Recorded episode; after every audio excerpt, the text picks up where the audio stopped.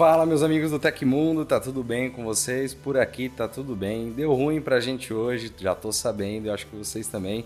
E para quem se importa muito com futebol, galera, é o seguinte, foi triste, mas nem sempre dá para ganhar, então bola pra frente, o que importa é que a gente tá junto aqui todos os dias. Então, bora ver essas notícias de hoje. Galaxy S22 é hackeado duas vezes em 24 horas. As senhas mais fracas usadas aqui no Brasil. Galaxy S23 Plus é homologado na Anatel e muito mais. Agora deixa o like, amigão, e vamos correndo para as notícias.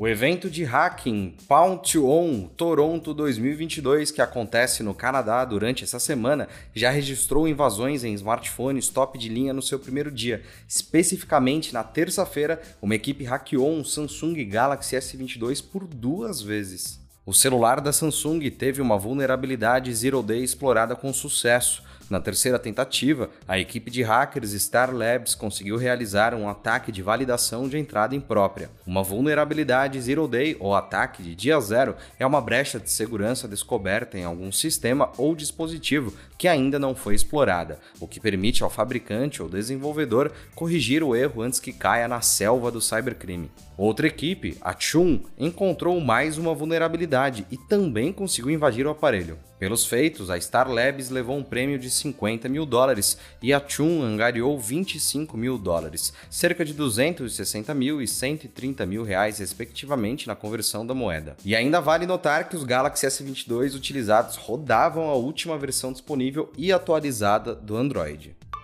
Recentemente, a NordPass divulgou um relatório sobre as senhas mais usadas por pessoas em diversos países, incluindo o Brasil, e o resultado não foi tão positivo. A companhia descobriu que a senha mais utilizada em alguns países, como Brasil, Chile, Colômbia, Espanha e México, é a clássica adivinha, 5 segundos para você adivinhar, 1, 2, 3, 4, 5, 6. Apesar de a senha 1, 2, 3, 4, 5, 6 ser a mais utilizada no Brasil, ela ficou em segundo lugar na lista mundial, atrás apenas da senha Password, que literalmente significa senha em português. Ao todo, a NordPass reuniu uma lista com as 200 senhas mais comuns usadas por pessoas em todo o mundo. A companhia explica que realizou o relatório a partir de um banco de dados com senhas expostas em incidentes de segurança. São 3 tera de dados. Eles analisaram a quantidade de vezes que encontraram a senha no banco de dados e o tempo que ela levaria para ser descoberta em um ataque hacker. E com tantas opções de senhas ruins aparecendo, a dica é dedicar um tempo para conseguir criar uma senha forte.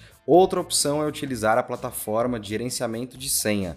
Se você ficou com alguma dúvida sobre isso ou quer mais informações, você sempre pode acompanhar o Tecmundo, que está linkado aqui embaixo.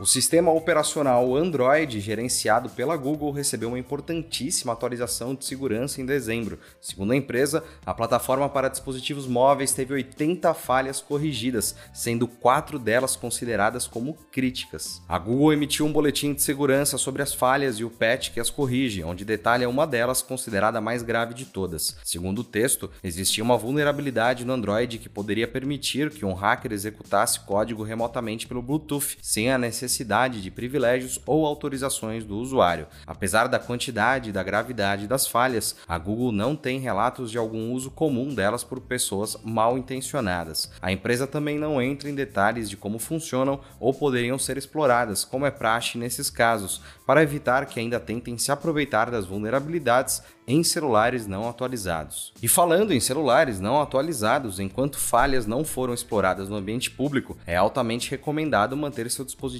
em dia com os patches de segurança. Dessa vez, o update corrige não apenas uma grande quantidade de vulnerabilidades, mas também quatro que são bem graves. E vale notar que normalmente o celular faz isso de forma automática, mas se você desligou o recurso, é necessário ir nas configurações do seu aparelho e iniciar a busca por novas atualizações.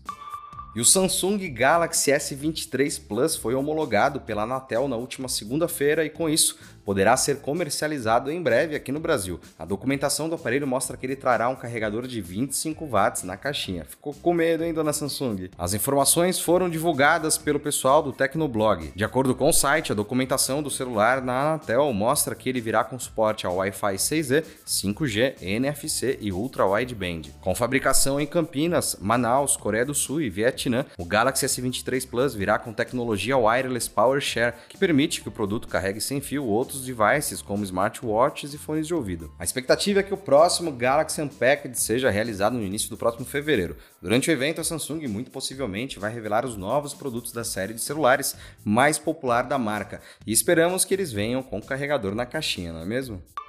O Tecmundo tem um canal de cortes que vai agilizar o seu dia. Nós transmitimos a cada 15 dias o nosso podcast Tech Inverso e para quem não tem tempo de assistir ao programa completo, o nosso canal de cortes vai te entregar pílulas interessantes das nossas conversas. Vai lá se inscrever no nosso canal que ele está linkado aqui embaixo.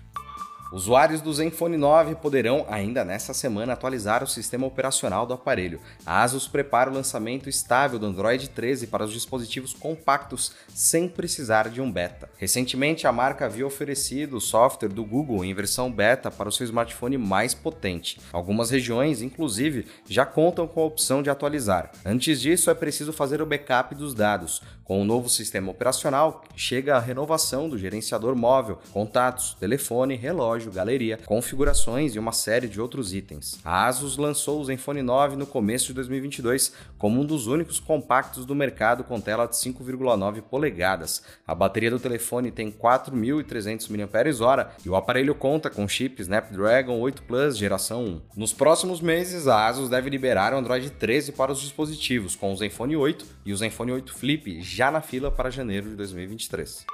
E aconteceu na história da tecnologia. Em 9 de dezembro de 1987, a Microsoft lançou a versão 2.0 do Windows. O recurso mais notável do Windows 2.0 era que as janelas de aplicativos podiam se sobrepor, ao contrário do Windows 1.0. A terminologia de minimizar e maximizar também foi introduzida no Windows 2.0. O Windows 2.0 era um sistema operacional relativamente obscuro, já que a popularidade do Windows não decolou até a versão 3 na década de 1990.